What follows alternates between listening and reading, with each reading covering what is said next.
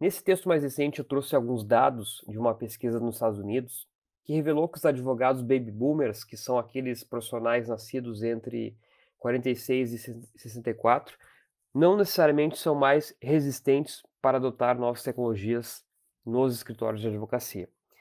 Sempre que se fala em tecnologia no geral, existe um certo estereótipo de que profissionais mais antigos são avessos, são contrários às mudanças, simplesmente por terem nascido num período, num momento pré-digital. Em contraposição, especialistas afirmam que os millennials, que seriam aqueles profissionais nascidos entre 81 e 96, são mais abertos ao novo e, portanto, se sentem mais à vontade para aderir novas tecnologias. Os dados que eu trouxe nesse texto demonstram que as taxas de adoção de novas tecnologias em escritórios são ligeiramente semelhantes em ambas as gerações. Durante essa pesquisa foram entrevistadas mais de mil pessoas, entre diretores jurídicos, advogados e consultores, reunindo um total de profissionais de 47 países diferentes.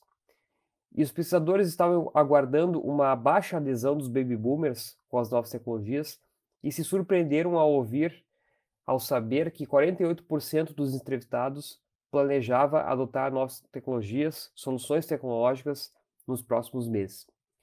Alguns especialistas estão inclusive convencidos de que a idade não é determinante para adotar ou não adotar novas tecnologias em escritórios de advocacia.